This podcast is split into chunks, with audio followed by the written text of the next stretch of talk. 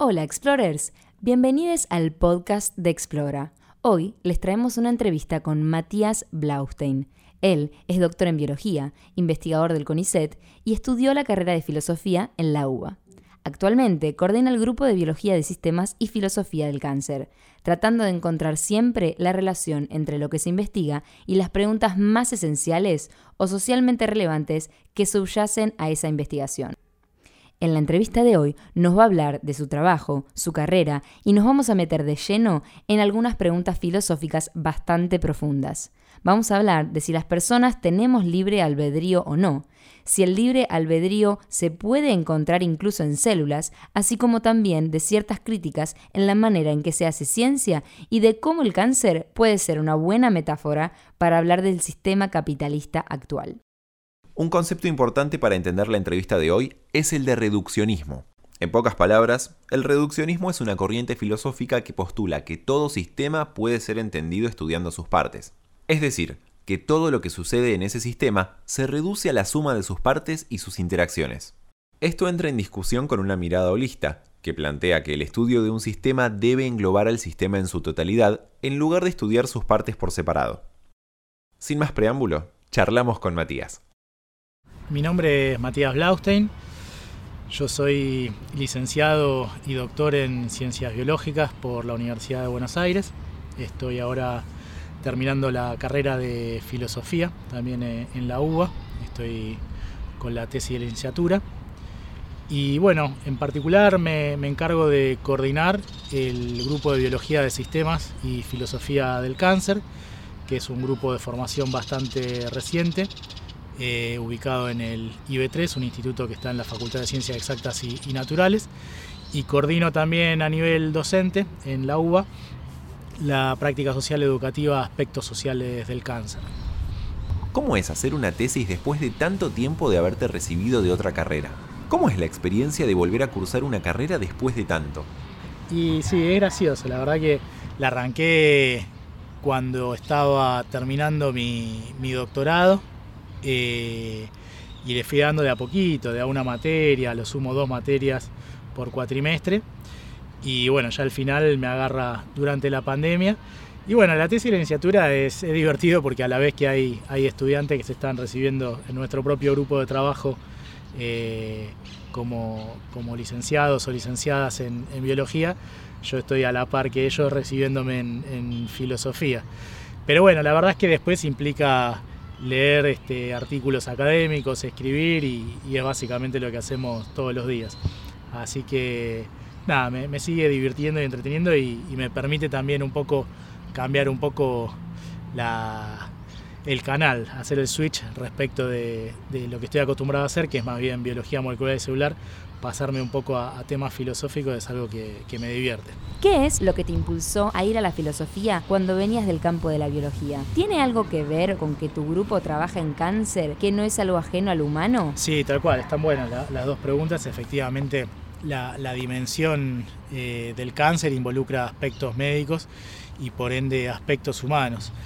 Eh, yo creo que tiene que ver un poco con, cuestiones más de, mi juventud, de mi adolescencia, eh, en donde cuando me empiezo a interesar por varios temas vinculados con la biología, por ahí yo me acerco más por el lado de, la fascinación por, los animales, por el comportamiento de los animales, pero después al final del secundario me, me empieza a agarrar la inquietud también por las grandes preguntas eh, de la vida, sobre el origen de la vida, el origen del universo, y ahí aparece la, conexión muy directa con, la filosofía, ¿no? siendo la, biología como, como, otras ramas de la ciencia un poco hija de historia natural y, de la filosofía natural. Esas grandes preguntas en ese momento me inquietaban y me, resultaban apasionantes. Después, bueno, entro en la carrera de biología, eh, me termino dedicando más a, la parte molecular, tratando de entender cómo funciona una célula y cuáles son los, mecanismos moleculares que, están involucrados para que una célula pueda tomar, entre comillas, decisiones. Y después de cierto tiempo de empezar a, ver o, a sentir que cada vez entiendo mejor eh, algunos aspectos relativos al funcionamiento de las células y de la vida, llega un momento en el cual ciertas preguntas esenciales, ciertas preguntas eh, originales que uno tenía, empiezo a ver que hay cuestiones de, la biología y cuestiones sobre todo de, cierto enfoque muy eh, reduccionista que tiene en general eh, la biología molecular, que no me permite acercarme a, esas preguntas esenciales ¿no? en relación con la vida. Y eso, bueno, un poco empieza a, devolverme el interés a, tratar de ir a esas preguntas que, siento que la biología molecular eh, o que la química o que los enfoques más, más fisicalistas no, terminan de, de, ser suficientes. Ahí hay una vuelta a la filosofía por el lado de su relación con la ciencia, pero incluso con otras preguntas que a uno le van apareciendo a lo largo de la vida, más existenciales, ¿no? más espirituales, también aparecen ahí otros aspectos en donde se, genera como una, una, especie de triada entre, entre mi vocación más científica, eh, estas preguntas filosóficas y las cuestiones más personales, existenciales, eh, que, a uno lo asaltan a lo largo de la vida. ¿no? ¿Cuáles son las preguntas que a vos te llevaron a decir, necesito herramientas para responder esto y la biología no me las da? Bueno, una pregunta, por ejemplo, que a mí me resulta fascinante. Eh, yo trabajo, como, decía hace un rato, trabajo en sistemas moleculares, en sistemas celulares, ¿no? Pero nosotros estamos muy acostumbrados, eh, dentro de lo que es el, ámbito de la biología de sistemas, a hablar de los sistemas de toma de decisión, ¿no? ¿Qué es lo que hace que una determinada célula, ante una serie de estímulos, puede ser eh, un factor de crecimiento, por ejemplo, una determinada célula decida frente a ese estímulo proliferar, dividirse. Pero sin embargo la célula de al lado, puede ser una célula humana, puede ser una levadura, una célula muy similar o prácticamente igual ante el mismo estímulo, decide en lugar de proliferar, diferenciarse a otro tipo celular. O una muy similar decide eh, morirse. ¿no? O sea, hay toda una serie, digamos, de engranajes, de mecanismos moleculares que terminan llevando hacia un determinado destino o programa celular. Eso que nosotros llamamos decisiones celulares involucra toda una serie de cajas negras que desbordan, que exceden la intuición humana y que al día de hoy todavía no tenemos respuestas claras de qué es lo que lleva a que pase una cosa o a la otra. Y eso en el ámbito de una célula. Si eso lo llevamos a, campos mucho más complejos como lo de organismos, lo, que pueden ser los organismos pluricelulares o incluso el caso de los seres humanos, donde ya aparecen decisiones vinculadas con una conciencia, eh, involucra para esas decisiones empezar a discutir por la cuestión, por ejemplo, del libre albedrío, de la voluntad, ¿no? Es decir, qué es lo que determina que nosotros hagamos tal o cual cosa. O sea, que yo mismo en este momento, frente a tu pregunta, haya tomado la decisión de responder esto que estoy respondiendo, ¿a qué se debe, ¿no? Y cuánto depende de mí. Entonces, bueno, uno está acostumbrado en general y se crió a pensar que que tenemos esa voluntad, ese libre albedrío. Hay en general una visión muy especista, este, antropocéntrica, en la cual solamente el ser humano eh, sería el único de los, animales, que tiene la capacidad de tener free will, lo que es, digamos, voluntad, libre albedrío, y el resto de los animales no. Hoy por hoy, desde, varios, este, desde varias disciplinas se, está empezando a cuestionar eso, eh, y aparece desde, desde sectores o, grupos que plantean que no solamente el ser humano tiene libre albedrío, sino que otros animales también tienen conciencia y libre albedrío eh, y tienen esa capacidad de tomar decisiones, hasta grupos completamente contrarios que plantean que no solo los animales no tienen libre albedrío ni voluntad, sino que el ser humano tampoco. Eh, varios de ustedes me venían comentando que, trabajan en neurociencias, entonces aparecen estos enfoques que, plantean que básicamente somos... Eh, autómata dependiente, digamos, de una estructura trinitaria que son nuestros genes, que determinan toda una serie de, cuestiones vinculadas a, nuestro comportamiento, el ambiente y el azar.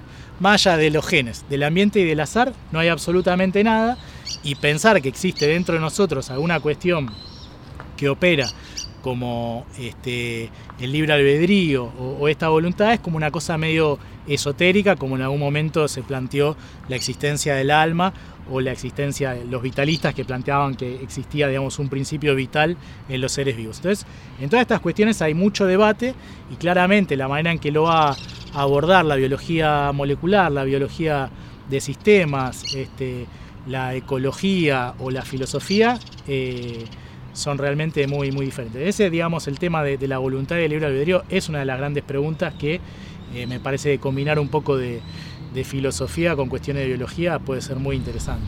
Para vos, ¿una célula puede tener libre albedrío? Bueno, esa pregunta está buenísima. De hecho, en, en alguna de las reuniones de grupo que tenemos, yo voy tratando de generar ese tipo de, preguntas, ¿no? Porque eh, la cuestión del libre albedrío implica muchas cuestiones. Eh, ustedes me preguntaban por la cuestión de la filosofía.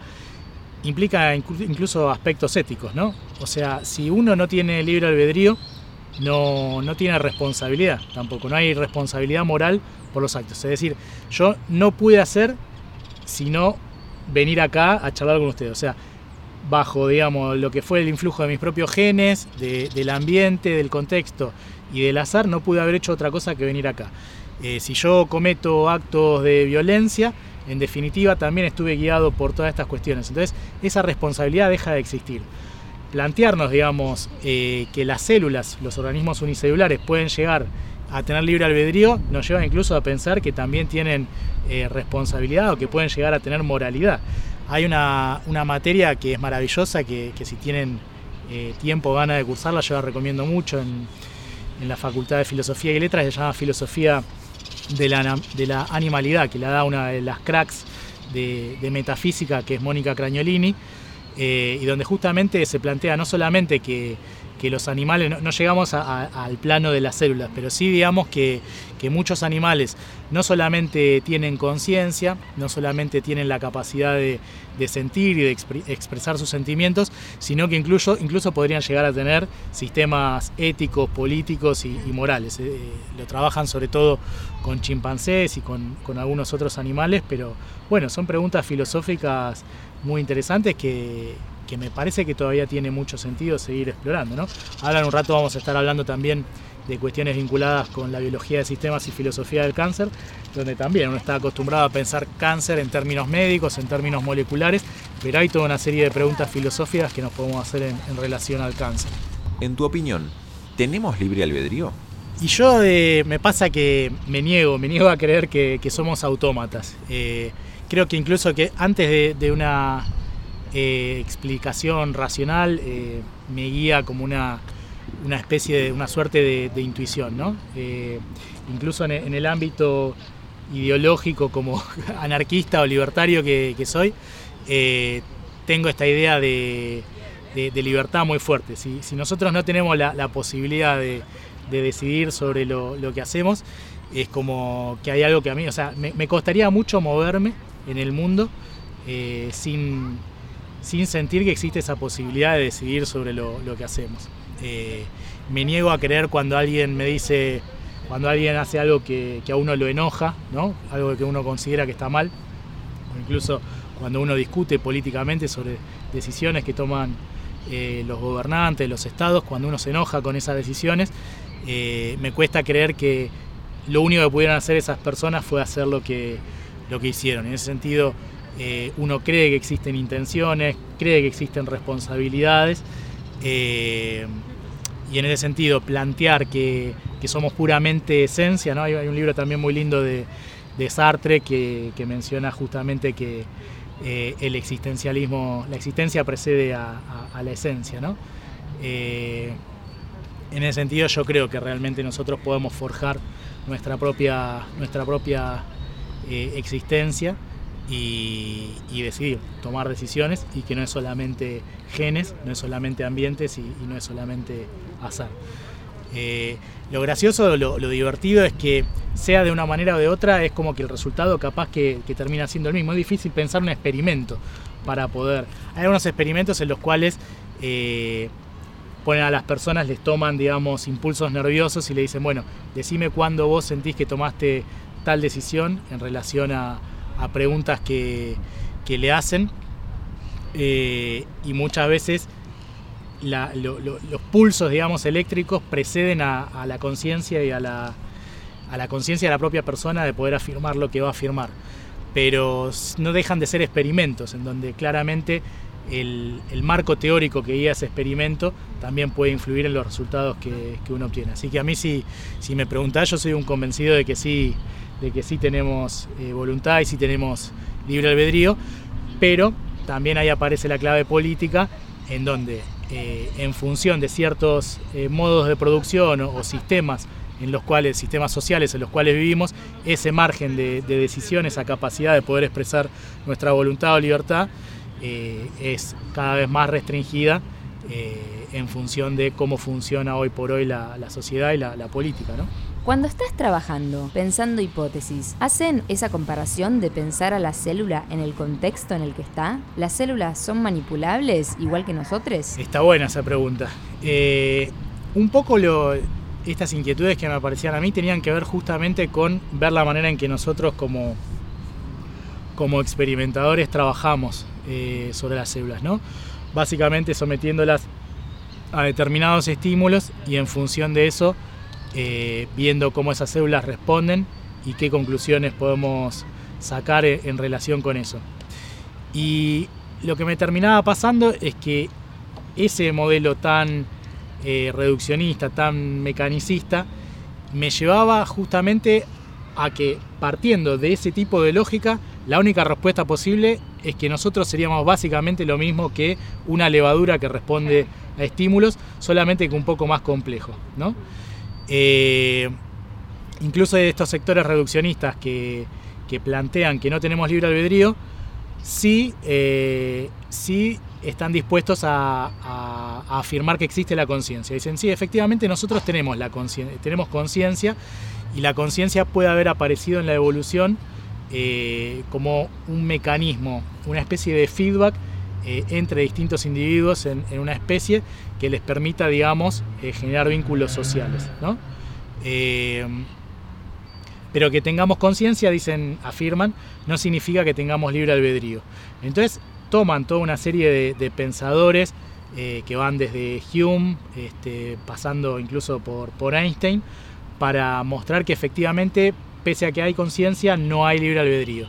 Entonces una de, de las frases en ese sentido más conocidas es, si la Luna, por ejemplo, tuviese conciencia, eh, pensaría que da vueltas alrededor de la, Tierra porque ella quiere. ¿no? Entonces, esa es como la, paradoja respecto a nosotros. Nosotros que desarrollamos conciencia, pensamos que operamos sobre las cosas que pasan, pero en realidad simplemente somos espectadores. Es como si nosotros fuéramos al cine, viéramos la película y pensáramos que las cosas que pasan en las películas están pasando porque nosotros queremos que pasen. ¿no? La forma en que nosotros hacemos ciencia, biología molecular, incluso neurociencias, tiene ese formato reduccionista que hace que yo, eh, cuando hablo con mucha gente, me diga, sí, no, a mí si me preguntás, para mí no hay ninguna otra cosa que no sea genes, que no sea azar y que no sea este, algo del ambiente. Y lo del ambiente siempre queda como algo chiquito y tenía que ver también con, tu pregunta. El ambiente es algo que prácticamente no aparece en estos modelos tan reduccionistas de hacer ciencia y es algo muy importante. Y ahora en un rato también seguramente lo estemos vinculando con la cuestión de, del cáncer. Pero yo creo que el, propio marco teórico, la forma en que hacemos ciencia, nos va condicionando para, tener estos abordajes en los cuales, en definitiva, no hay nada más que genes, no hay nada más que moléculas, y se escapan justamente estas cuestiones vinculadas con la biología de sistemas, que es aquello en lo que trabajo yo, y que tiene que ver con las propiedades emergentes. ¿no? En general, al no tener en cuenta esas propiedades emergentes, todo nos lleva a que el todo es la suma de las partes. ¿sí? Pero justamente pensar que existen propiedades emergentes es lo que te permite entender que no necesariamente el todo es la suma de las partes, sino que muchas veces aparecen otras cuestiones. Y poder pensar incluso en distintos planos. ¿no? O sea, eh, cuando uno piensa en, la luz, justamente estuvieron dos teorías eh, completamente diferentes. Eh, la teoría corpuscular ¿no? que la luz es, un fotón o que la luz es una onda. ¿no? Dos cosas metafísicamente completamente diferentes, ¿no? O sea, ¿qué tiene que ver una onda ¿no? con una partícula? Y sin embargo, las dos teorías convivían y terminan siendo un poco y un poco, ¿no? Cuando uno piensa en la gravedad, uno está acostumbrado a pensar de manera newtoniana, en la cual, bueno, eh, la Tierra ejerce un campo gravitatorio que genera un vector que atrae a la Luna o que nos atrae a nosotros al piso. Pero después viene Einstein y dice que hay una deformación del espacio-tiempo, ¿no? Nada más diferente que eso, ¿no? O sea, es una manera de concebir el mundo y el universo completamente diferente. Y eso es lo que se nos pierde un poco con estas cuestiones reduccionistas, ¿no? Uno se acostumbra a que las hipótesis que uno va desarrollando son la realidad, pero no tiene que olvidarse que en realidad son interpretaciones de la realidad, suponiendo que exista una, una única realidad. ¿no? Así que en ese sentido me parece que poder mantener la cabeza un poco abierta a, otras maneras de acercarse eh, al conocimiento, a la producción del conocimiento, es importante. A mí en particular, volver sobre esas preguntas tan básicas me encanta, porque yo sentí en algún momento de mi carrera que todo se volvió muy chiquito. O sea, el campo que, disciplinar que, en el cual yo trabajaba se hacía preguntas súper sencillas que tenían que ver con preguntas que fueran contestables para poder publicar un paper. La ciencia está orientada en qué eh, preguntas puedo hacerme como para poder responderlas y publicar un paper. Entonces las grandes preguntas metafísicas, que son aquellas en las cuales nosotros nos formamos originalmente, los grandes pensadores, hacían ciencia, hacían metafísica. La metafísica hoy es una mala palabra, es algo que quedó del lado, no sé, de lo esotérico, ¿no? del lado de lo religioso, ¿no? Eh, Newton, Descartes, grandes metafísicos, Einstein, ¿no? O sea, la evolución, Lamarck, Darwin, ¿no? O sea, que exista la, la, evolución, que las especies cambien, ¿no? Estamos hablando de rupturas enormes en nuestra manera de ver la realidad. Eso a mí es lo que me sigue apasionando, incluso cuando lo digo, digo, ah, sí, se me pone la piel de gallina, esto es lo que a mí me, divertía, ¿no? Entonces volver un poco a eso y a la filosofía es lo que, lo que a mí me, me subyuga. Háblanos un poco de la relación entre el cáncer y el ambiente. Dale. Eh, nosotros empezamos trabajando en, cáncer utilizando eh, básicamente aproximaciones, abordajes clásicos de biología molecular y, de biología celular. ¿sí? Y después nos fuimos pasando un poco a la biología de sistemas, que es una concepción eh, más novedosa y que trata de ser justamente un poco menos reduccionista que los planteos de la biología molecular, entonces en donde rompemos la célula, nos quedamos con una parte de la célula, analizamos esa parte y sobre eso sacamos conclusiones. La biología de sistemas pretende eh, ser más integrativa, pretende no descomponer el sistema, trabajar con células vivas, y lo que utilizamos mucho nosotros son reporteros fluorescentes. Si por ejemplo tenemos una determinada proteína que es clave para eh, encender un proceso que nos va a llevar a cáncer o para que ese cáncer se desarrolle, nosotros estudiamos esa proteína eh, acoplándola a algún marcador fluorescente de modo tal de poder seguirla en el tiempo y en el espacio. ¿sí? Trabajamos en células individuales y en tiempo real con microscopía, siguiendo a la célula sin necesariamente descomponerla. Esto de manera muy general. ¿no? Después eso igual lo complementamos con, técnicas de biología molecular más clásicas, pero en términos generales intentamos no, descomponer la, célula. Otra cuestión que es diferente a, la biología molecular básica es que la biología molecular básica, como casi todas las ramas de la ciencia, tienden a quedarse con, con el promedio. ¿sí? O sea, con lo que pasa, lo que no da de la manera que uno esperaba, lo que se aleja de ese resultado promedio, en general la biología molecular lo descarta como ruido. A nosotros eso que descarta como ruido, lo raro, lo disidente, a nosotros nos interesa. ¿sí? No queremos justamente marginarlo y dejarlo afuera, sino que nos interesa esa disidencia. Eh, ¿Por qué? Por ejemplo, en el cáncer, vos podés aplicar una terapia antitumoral que te mate el 99,9% de las células tumorales y te quedó 0,1%. Eso fue raro, eso fue marginal, pero eso es lo que te explica que después el tumor vuelva a aparecer y que quizás vos termines muriendo por culpa de ese tumor. Entonces, ¿qué es lo que pasó con esas células, eh, con esa pequeña población de células? A nosotros nos interesa mucho. Nos interesa mucho estudiar esa variabilidad célula a célula, ese ruido en el sistema. Eso también es un clásico de la biología de sistemas. Y lo que tiene también la biología de sistemas es que trabaja sobre la idea de que eh, hoy por hoy las técnicas que se utilizan, ya sean de microscopía, técnicas de genómica, de proteómica, generan tal cantidad de datos, tal cantidad de información, todo lo que está disponible hoy por hoy en las redes, ¿no? lo que tiene que ver con la bioinformática, con el data mining, con el big data, es tal la cantidad de información que es imposible hoy por hoy para la mente humana, para nuestra propia intuición, todo eso bajarlo a tierra y poder hacer predicciones. La biología de sistemas viene un poco a tratar de ayudarnos con esas técnicas complejas que producen millones de datos y trata de hacer modelado matemático, modelado computacional y de generar explicaciones y predicciones que escapan a esa intuición humana. ¿no? Eso es un poco lo que tiene que ver con, la biología de sistemas y, el abordaje que hacemos nosotros. Y ahí es donde también aparece el ambiente que en general, eh, como decía hace un rato, es, un convidado de piedra en los estudios. Eh, el cáncer se trabaja de manera muy reduccionista. Nosotros acabamos de publicar ahora hace unos meses un, artículo eh, científico en la revista Plus One, en el cual analizamos la agenda de investigación científica en biomedicina y salud de los últimos 20 años. ¿Qué hicimos? Agarramos todas las publicaciones de las 30 revistas de mayor impacto a nivel mundial en biomedicina y salud. Varias ustedes las deben conocer. Nature, Science, Cell y muchísimas otras de, gran factor de impacto, no porque a nosotros no, nos desvele o nos quite el sueño el factor de impacto, pero sí teniendo en cuenta eh, que son las revistas que en definitiva van a ser las que generen mayor influencia, son las que más llegan, las más citadas, las, que más gente eh, las lee.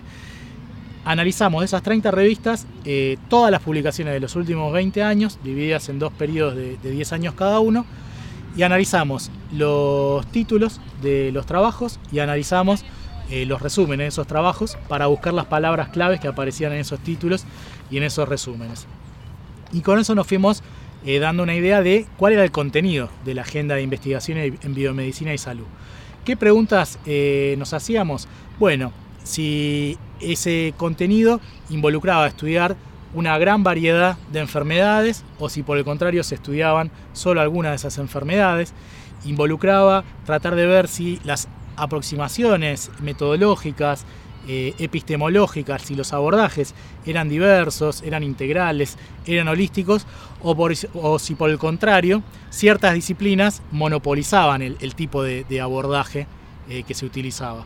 Y por último, esta cuestión que, tenía que ver con, con el ambiente cuánto se tenía en cuenta la intervención sobre la enfermedad, la intervención farmacológica, la intervención respecto de nuevas terapias, el análisis de qué genes, qué proteínas, y cuánto involucraba tratar de entender cuáles eran los aspectos ambientales o los aspectos sociales que determinaban la aparición, la irrupción de la enfermedad en una primera instancia. Y lo que encontramos en esas tres dimensiones que yo les comentaba recién son, en primer lugar, eh, si bien se estudian eh, diversas enfermedades, sobre todo lo que es el cáncer y las enfermedades cardiovasculares, hegemonizan ampliamente la agenda. ¿sí? Esto tiene algún sentido porque efectivamente tanto el cáncer como las enfermedades cardiovasculares son de las más prevalentes a nivel mundial. Pero lo que llama la atención, y eso es lo que nosotros fuimos a mirar, es que otras enfermedades muy prevalentes también a nivel mundial, tanto, casi tanto como, como el cáncer y las enfermedades cardiovasculares, no aparecían o aparecían poco pero en comparación con el cáncer y con las enfermedades cardiovasculares quedaban fuertemente marginadas de la agenda. ¿Y cuáles son esas enfermedades? Bueno, enfermedades infecciosas, cuando digo infecciosas, enfermedades que tienen que ver con la propia pandemia que estamos viviendo en este momento, enfermedades respiratorias, enfermedades del tracto digestivo, diarreas, ¿sí? toda una serie de enfermedades que en general están mucho más asociadas a la pobreza, a los países subdesarrollados, y que están mucho más lejanas al lucro corporativo que lo que es el tratamiento del cáncer y de las enfermedades cardiovasculares. Entonces, en primer lugar encontramos eso, eh, una clara eh, diferencia entre cuánto se, estudiaba de cáncer y cardiovasculares comparado con otro tipo de, enfermedades. En segundo lugar, el tipo de abordaje. Lejos de un abordaje eh, holístico o, integrador, lo que más aparecían eran técnicas que tenían que ver con biología molecular, con, biotecnología y básicamente estudiar esto, qué genes son los responsables, cuáles son las proteínas involucradas, qué fármacos, qué nuevas terapias este, podemos utilizar para el tratamiento del cáncer y como para expandir este, eh, la longevidad, eh, la esperanza de vida. Eh, es decir, esto vuelve a reflejar un poco lo que hablábamos hace un rato del reduccionismo que aparece ¿no? a la hora de encarar una enfermedad o a la hora de, encarar el cáncer. O sea, ¿qué, ¿qué, te digo, qué te respondo yo en relación al cáncer? Bueno, te respondo a, través de un gen, te respondo a través de una proteína. Eso se ve muy gráfico también con la pandemia que estamos viviendo ahora. Si vos me preguntás por la pandemia, yo te hablo de un virus, te hablo de las proteínas del virus, te hablo de la proteína Spike, te hablo del dominio RBD te hablo de la vacuna y te hablo del tratamiento. Pero no hablamos tanto de cuál es el origen, de qué otras pandemias o epidemias estamos sufriendo, podemos llegar a sufrir en base al modelo que en primer lugar genera esta pandemia.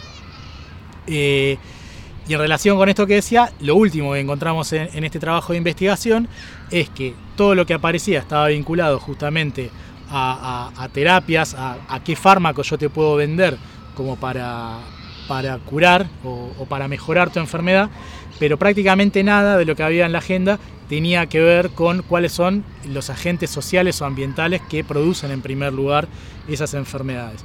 Cuando yo digo, eh, estoy hablando en proporciones, ¿no? O sea, no, no, quiere decir esto que no aparezcan artículos de investigación que trabajen en cuestiones ambientales o que tengan enfoques menos reduccionistas. Claramente los hay y los hay muchos, ¿no?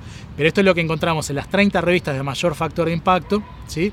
Y sobre todo son los, los principales términos que encontramos en esas revistas. Después, obviamente, hay otros, ¿sí? ¿Cuánto le afecta al investigador esa forma de decisiones de decir, si voy por ese lado, no me van a financiar? ¿Cómo afecta a la ciencia que no se financien esas investigaciones? Eh, en el sistema en el cual estamos, lamentablemente, por los estímulos que recibimos, estamos corriendo permanentemente eh, como, como un ratoncito en una rueda, ¿no?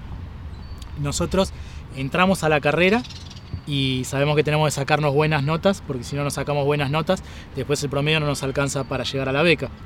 Una vez que tenemos la beca, sabemos que necesitamos publicar papers, porque si no tenemos papers, no podemos sacar después la beca postdoctoral. Una vez que uno entra a carrera, sabe que si no tiene papers, no puede conseguir subsidios. Si uno no tiene subsidios, no puede financiarse para poder tener nuevos papers. Entonces, permanentemente tenemos toda una serie de estímulos, ¿no? esos inputs que recibía la, levadura. Nosotros también recibimos permanentemente esos inputs que nos van condicionando, que nos van quitando grados de libertad y acercándonos cada vez más a la tesis esta del autómata. ¿no?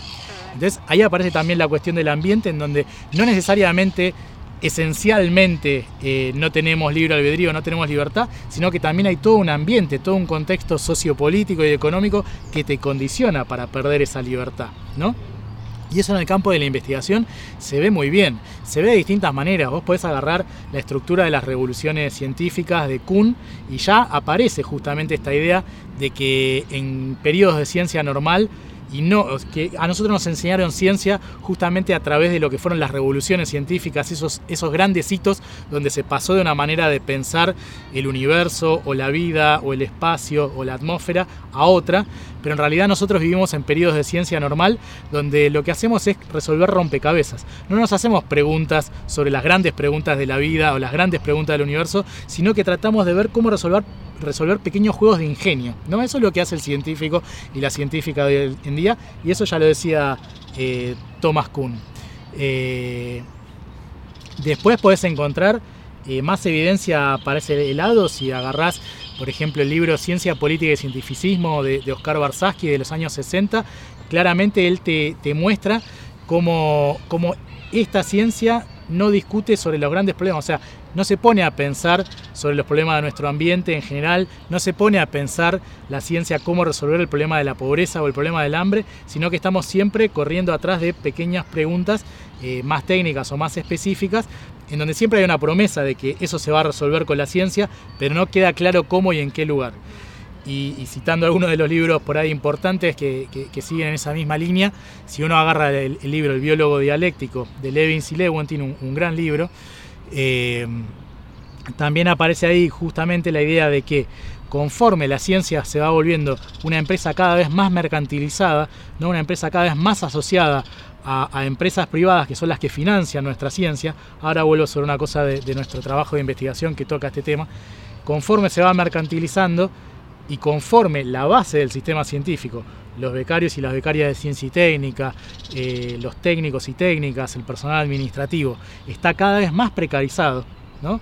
cada vez eh, recibe salarios más bajos, le faltan derechos laborales, todo ese cóctel de, una ciencia cada vez más, eh, cada vez más mercantilizada, con una base más precarizada, es justamente la base para poder impedir que uno pueda hacerse estas preguntas interesantes y que tengas que estar permanentemente en una gran picadora de carne concentrado con anteojeras en hacer lo que tenés que hacer porque no tenés tiempo de volver, ya sea sobre las grandes preguntas filosóficas que a uno lo apasionan, como sobre otras preguntas de cómo encaminar nuestra ciencia hacia una ciencia que pueda eh, resolver los problemas sociales y los problemas ambientales que tenemos hoy en día en nuestro país.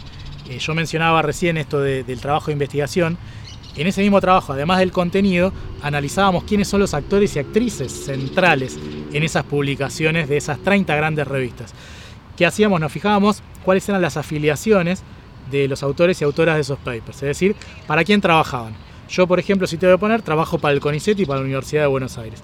Entonces nos fijábamos cuáles eran las instituciones públicas o privadas que aparecían y lo que se veía es que en el último tiempo cada vez las corporaciones privadas, incluso varias que tienen que ver con, la actual pandemia y que sonaron fuerte, AstraZeneca, Pfizer, junto con otras como Novartis, como Merck, cada vez aparecen más imbrincadas ¿no? en el mapa de agendas eh, en coautorías con eh, autores y autoras de papers de instituciones públicas. Entonces, aquello que aparece como una diferencia entre la corporación privada y la institución pública cada vez está más asociado, porque yo trabajo para institución pública, pero mi institución pública puentea a través de artículos de investigación o es financiada directamente por corporaciones privadas y entonces esa actividad científica está cada vez más mercantilizada y más ligada con los intereses de, lucro empresarial de las corporaciones privadas. Eso responde un poco a por qué ciertas preguntas que uno se quiere hacer eh, en relación al cáncer, que van más allá de, bueno, ¿qué fármaco puedo producir o qué gen es importante para el cáncer? Si yo me quiero preguntar, che, pero hay toda una serie de evidencias de las propias comunidades que me están diciendo que en una determinada eh, localidad donde están siendo fumigados o fumigadas con determinados herbicidas, con determinados plaguicidas, me dicen que hay casos de malformaciones, me dicen que hay casos de cáncer. En otros lugares donde eh, están vinculados con eh, la exposición a asbesto en el subte, hay casos de cáncer.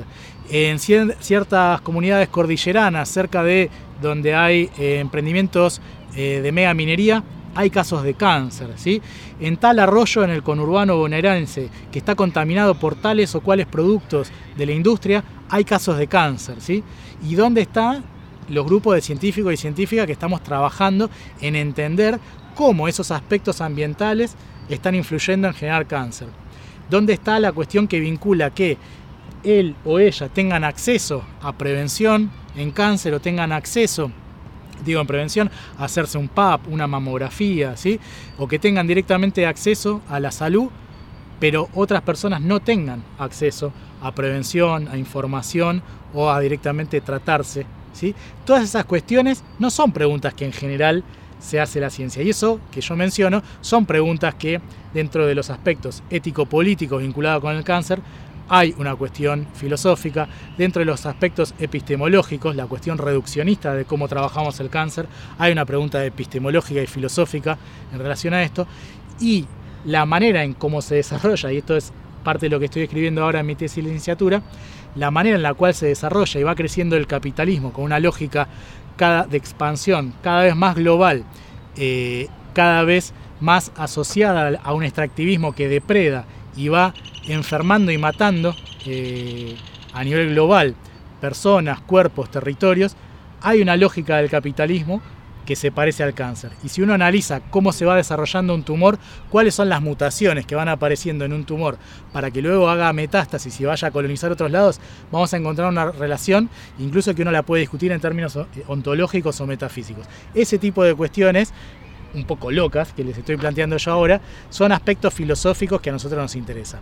¿Por qué a nivel ambiental, cuando nosotros tratamos de discutir y analizar eh, por qué determinados herbicidas producen cáncer, resulta que eso no es un ámbito para estudiar científicamente. Eso es hacer política, no es hacer ciencia. Eso es lo que podemos encontrar en las respuestas de ciertos científicos o científicas.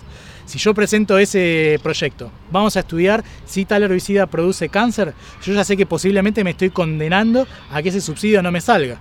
¿sí? Entonces hay toda una serie de presiones sutiles y no tan sutiles que determinan por qué algunos temas se investigan y otros no. Un ejemplo emblemático fue el de Andrés Carrasco, que estudió justamente el efecto del glifosato y que recibió una campaña violenta y virulenta en su contra, cuando por un montón de otros papers nadie se cuestiona si están bien o mal metodológicamente. ¿Qué tanto ves el reduccionismo por fuera de la ciencia? ¿Qué tanto influye como una dificultad a la hora de adentrarse en estos temas? ¿Sentís que vos mismo aplicás el reduccionismo en tu propia investigación? Si lo haces, ¿es porque te sentís obligado o porque crees que en algunos contextos puede ser valioso? Está buenísimo. Voy a, tratar de, desandar las preguntas, voy de, de atrás para adelante. Arranco con esa, vuelvo para acá, para allá y para allá. Eh, nada, primero gracias, pues están buenísimos los, comentarios que están haciendo. No, no sabía ni que habías escuchado, viste las charlas anteriores, así que me, pone contento también poder hablar sobre esos temas. Eh, están re buenos los comentarios y, las preguntas. En relación con lo que decías vos, con tu pregunta, me parece, me parece una pregunta clave. Pues términos como frustración, angustia, infelicidad son cosas que en general no, no aparecen cuando uno discute el hacer ciencia. Y sin embargo, lamentablemente cada vez tenemos más casos de gente eh, deprimida, angustiada, infeliz. Eh, hay algunas cosas que describe Byung-Chul Han que están muy buenas, eh, particularmente el, fenómeno de autoexplotación que aparece en toda una serie de sectores de trabajadores y que aplica muy bien al ámbito científico, en donde la explotación se vuelve autoexplotación sobre uno mismo, sobre una misma, y esta cuestión permanente de competencia que lo mencionabas vos hace un rato, se vuelve sobre uno mismo. Como todo el tiempo uno sabe que se puede quedar afuera del sistema, ya ni siquiera es necesario un látigo del otro lado, que igual los hay, eh, por si no fuera poco, digamos, ese fenómeno de competencia y de, autoexplotación. Pero aparece mucho este fenómeno de, competencia y de autoexplotación, y eso, como describe Yun Chul Han, lleva permanentemente a que uno, frente a esa autoexplotación, al no poder llegar, al estar permanentemente sometido a tal ganó el premio Nobel, tal publicó el paper, tal ganó el subsidio. O sea, permanentemente ves una vida como si fuera de redes sociales, ¿no? La de Facebook, la de Instagram, donde todo parece maravilloso. En la ciencia parece lo mismo. Todo el tiempo vos ves los grandes éxitos, las grandes conquistas. Incluso en las materias a veces te pasan, este es el premio Nobel, este, iba a decir la premio Nobel, pero en general es este, este, este, este, este, y cada 10 premio Nobel aparece 0,3 premios, premio Nobel de mujeres. Eh, lamentablemente esa propia lógica eh, genera eh, un fenómeno en el cual, lejos de llevarte a, discutir o a problematizar qué es lo que está pasando con el sistema, te lleva a vos mismo a pensar que el que está mal sos, vos, es uno, eh, y eso te lleva al burnout, a, la quemazón, o te lleva a la depresión o a las dos cosas. Y eso pasa. Yo me acuerdo que una colega me decía en relación a que yo le dediqué mucho tiempo a proyectos de extensión universitaria, a poder ir al territorio, le dediqué tiempo a, formarme también en, filosofía, a docencia. Entonces, claro, uno publica menos paper por ahí que quienes más publican. Y por ahí pierde un subsidio, pierde una posición. Y me decía, bueno, mientras vos estés contento con, lo que hiciste y con el camino que tomaste, eh, ya está. Y la realidad es que la respuesta es que no estoy contento, o por lo menos no estoy contento permanentemente. Muchas veces sí estoy contento, ¿no? Cuando veo que algunas de las semillas que uno siembra este, florecen, ¿no? Eh, germinan y florecen, uno se pone contento. Pero después el sistema es despiadado. ¿Y cómo se va a poner contento uno porque perdió un cargo, porque no le salió un subsidio, o porque el becario o becaria que tenía ganas de trabajar con uno no le sale la beca por estas cuestiones? Eh, entonces es, un, es permanentemente estar ahí tratando de proponer eh, cosas contrahegemónicas, eh, contento porque tratás, digamos, de, cambiar esas cosas que uno entiende que, funcionan mal, que le hacen mal a la gente, tratando de trocar la angustia en felicidad, pero permanentemente sometido a un sistema que, te angustia, que te presiona, que te hace, en vez de colaborar con el de al lado, competir, que es lo que decías vos, ¿no? Eh, eso aparece muy claro. hay una triada maravillosa que a mí me gusta tratar de, poner, digamos, en el mismo equipo, eh, que es Kropotkin, que lo mencionabas vos recién, Lynn Margulis, ¿no? una bióloga destacadísima, que es justamente la que muestra la importancia de la simbiosis y de la cooperación entre especies para eh, determinar la aparición de nuevas, de nuevas especies y como mecanismo primordial en la evolución. Ya no es necesariamente, o por lo menos no es solo la competencia, ¿no? mucho menos la selección o la supervivencia del más apto en, una lucha en un circo romano, sino que lejos de eso muchas veces hay cooperaciones entre especies y esas cooperaciones llevan a, a la evolución y al surgimiento de nuevas especies. Y luego, además de Lynn Margulis, Donna Haraway, una pensadora valiosísima, que empieza a tomar estas ideas y que plantea ya incluso en clave antiespecista o animalista la necesidad no solamente de, polemizar con estas lógicas competitivas y poder generar eh, lazos de semejanza, de parentesco, no solamente con quienes compartimos genes o sangre, sino con otros seres humanos, pero incluso no solamente con otros seres humanos, sino entender que las distintas especies que pueblan el, planeta pueden ser y necesitan ser nuestros parientes. ¿no? Una lógica, digamos, eh, de cuidado de, la naturaleza que se opone a, la lógica del antropoceno, del capitaloceno, que es esta era en la cual el ser humano y sobre todo el modo de producción capitalista avanza destruyendo el planeta y los cuerpos y territorios. Bueno, esta lógica del, compartir en vez del competir. Y eso aplicado a la ciencia es lo mismo. O sea, no hay una, una necesidad ontológica de que la ciencia sea una empresa de competencia.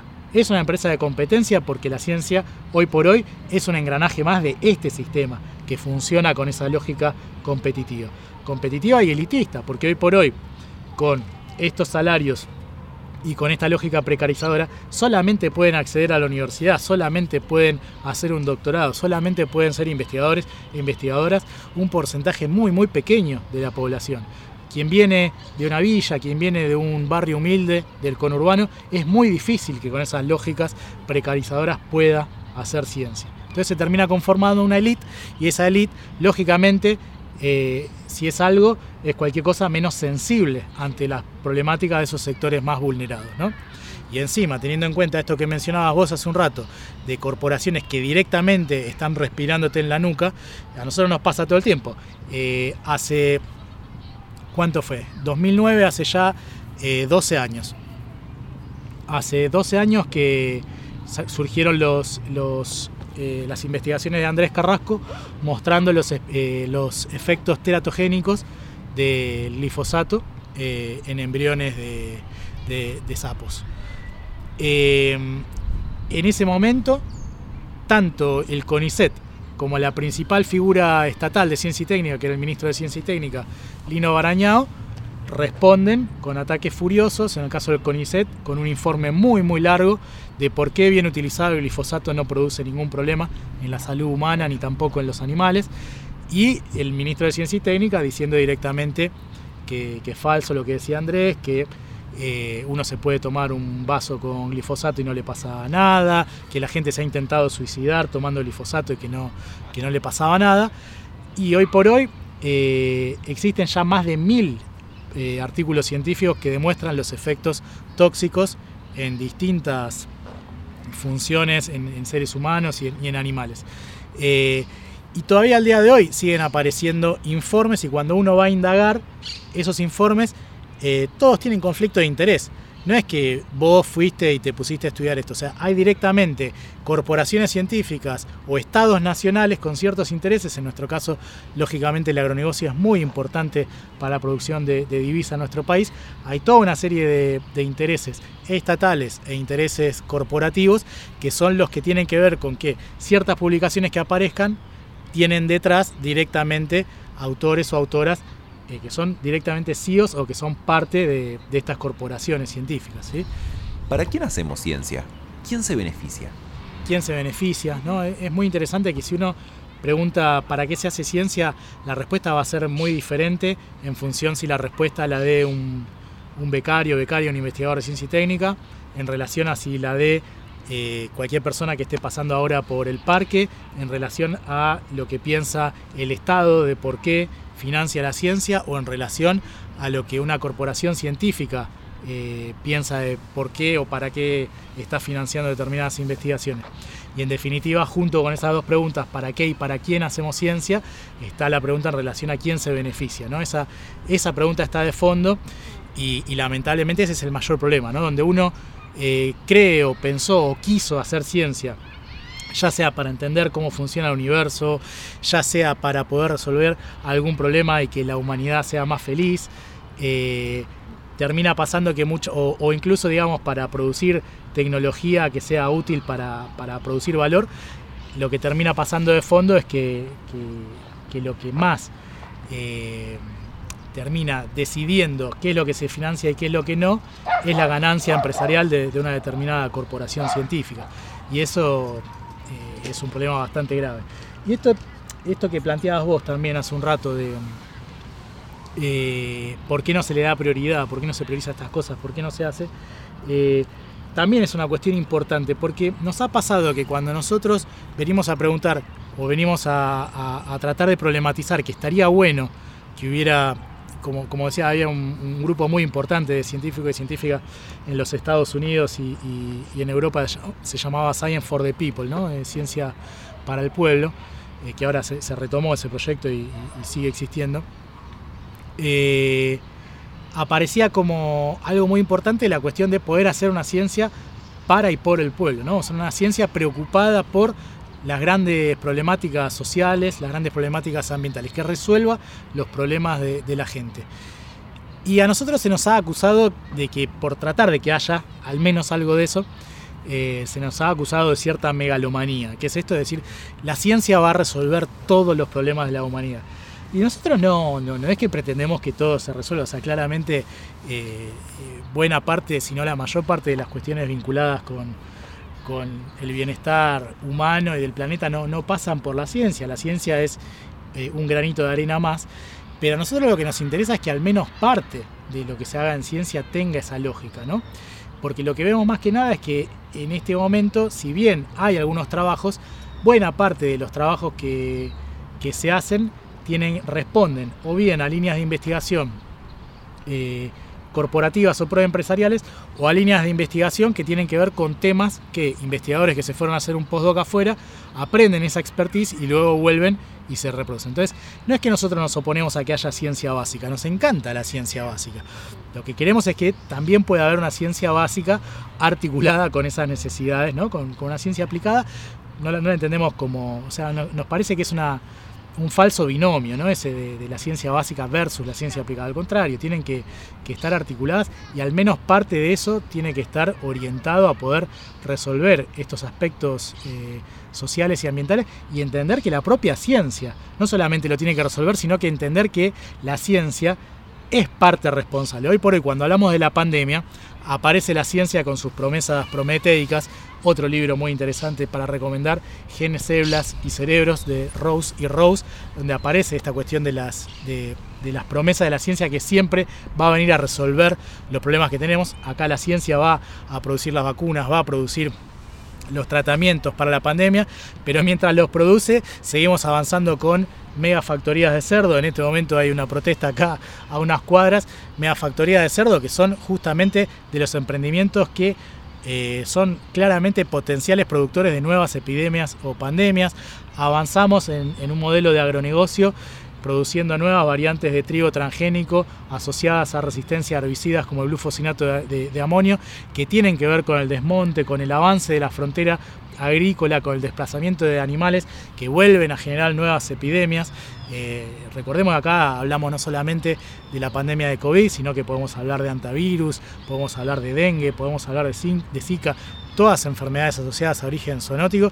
Y si no quieren hablar de esas enfermedades, podemos hablar de sequías, podemos hablar de incendios, podemos hablar de inundaciones, ¿sí? Todas cosas vinculadas también al producto de nuestra tecnociencia, ¿sí? Entonces no, no, no por decir la ciencia es mala, pero sí tener en cuenta también las cosas que produce esta ciencia asociada a este sistema, a este sistema y cuántas cosas más interesantes podría ser, podría generar una ciencia que produzca, haga producción pública de medicamentos y vacunas, produzcamos nosotros a nivel público nuestras propias vacunas con nuestras tecnologías y no dependamos de las vacunas que nos vende Pfizer, nos vende AstraZeneca, eh, pero que además de producir vacunas, justamente revisemos esta matriz, este modelo productivo y podamos tener una relación más armónica con, con la naturaleza. ¿no? Hoy por hoy, ¿es sustentable una ciencia que quiere ser independiente a todos estos factores? ¿Cómo podemos ser independientes cuando todo nuestro financiamiento depende de grandes entidades con intereses muy marcados? Y efectivamente nosotros creemos que sí, que es una disputa, que, el sector científico, igual que, otros sectores, tiene una lógica hegemónica y frente a esa, lógica hegemónica, lo que nosotros llamamos modelo científico hegemónico, discurso científico hegemónico, eh, aparecen discursos y lógicas contrahegemónicas y que esas lógicas y esos discursos contrahegemónicos se tienen que enlazar con, otros eh, sectores, con el sector, por ejemplo, ambiental, con el sector de salud, con todo el periodismo independiente, los medios alternativos, bueno, eh, mismo esta, esta, entrevista, esta posibilidad de, charlar con ustedes, hay toda una serie de sectores con los cuales esa articulación nos puede llevar a, poder visibilizar estas cuestiones. El otro día me preguntaba eh, un colega eh, si, si, alcanza, si sirve con, aumentar el presupuesto para ciencia y técnica. Eh, si el presupuesto para ciencia y técnica va en esta lógica, ¿no? simplemente va en función de eh, promover nuevos desarrollos dentro del agronegocio o para promover nuevos desarrollos en, clave de megafactorías porcinas, claramente yo me opondría a ese tipo de financiamiento.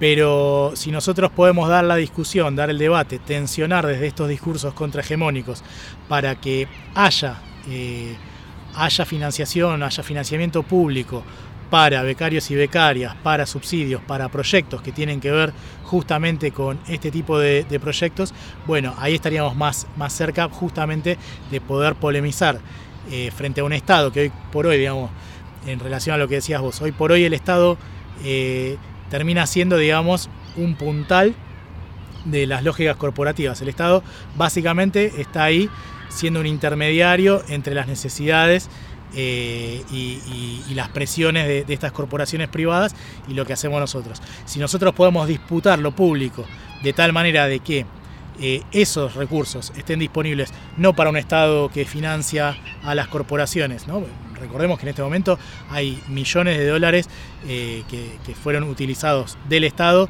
ya sea para las corporaciones que fabrican las vacunas eh, de Oxford AstraZeneca eh, o las Sputnik en nuestro país, o, millones destinados a, estas lógicas de, granjas porcinas o, para el agronegocio, si nosotros pudiésemos desde lo público discutir, debatir y que esa plata vaya para este tipo de proyectos, yo creo que en ese, en ese caso vamos a estar en, en, mejores condiciones para poder trabajar una ciencia que, que se dé la mano con otros sectores que vienen luchando eh, para tratar de generar un mundo mejor. No solamente desde la ciencia, sino desde, el movimiento de mujeres, pasando por los movimientos ambientalistas, eh, la gente que en este momento no tiene tierra, no tiene techo, los sectores de pueblos originarios. Eh, hay toda una lógica ahí que se puede enlazar que, realmente articulándola yo creo que nos permitiría, lejos de seguir destruyendo este planeta, poder trabajar sobre la base de, volver a, tener cuerpos y territorios más saludables. ¿Qué mensaje le darías a un estudiante de ciencia que recién empieza la carrera para que encuentre la motivación y no se pierda en el camino?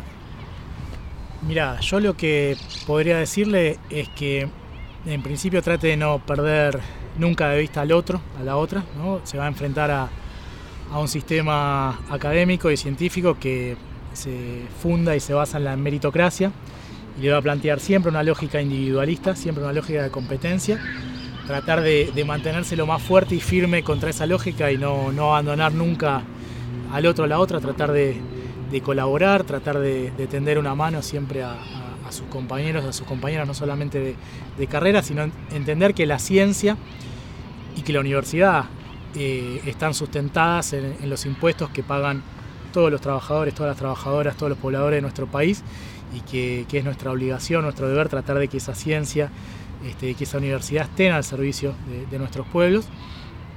Y en ese sentido, traer por ahí el, recuerdo histórico de, lo que fue en su momento la, crisis del 2001, no porque necesariamente estemos en, el mismo lugar, pero sí claramente nos encontramos en, un momento en el cual eh, la crisis social y económica es de una envergadura similar a la de ese momento. Yo diría que la crisis ambiental es aún mayor, ha avanzado muchísimo el extractivismo en, estos últimos años, en estas últimas décadas. Y Oscar Barsaski hablaba siempre de la necesidad de, generar una ciencia politizada, ¿no? de generar científicos politizados, pero de vuelta, no la política como mala palabra, sino la política justamente como, como esa capacidad de transformar la realidad, ¿no? de, transformar todo lo malo y tratar de transformarlo en algo bueno. ¿no? Y 2001 fue, fue justamente un parteaguas eh, para sembrar eh, nuevas camadas de científicos y científicas preocupados y preocupadas por, la realidad y por cómo trabajar mano a mano con quienes peor la estaban pasando.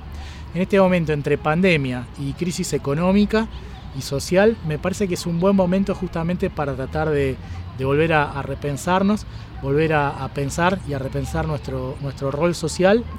Y, bueno, y, justamente cada compañero o compañera que, que pueda sentir que se está cayendo, que el sistema lo, puede dejar afuera, tenderles a mano para tratar de juntos y juntas tirar para el lado de, seguir en ciencia, pero para tratar de, generar y, volver a profundizar en una ciencia que, que pueda servir para resolver los grandes, no solamente los grandes enigmas, sino también los grandes problemas que tiene hoy nuestra, nuestra sociedad y sobre todo nuestro pueblo.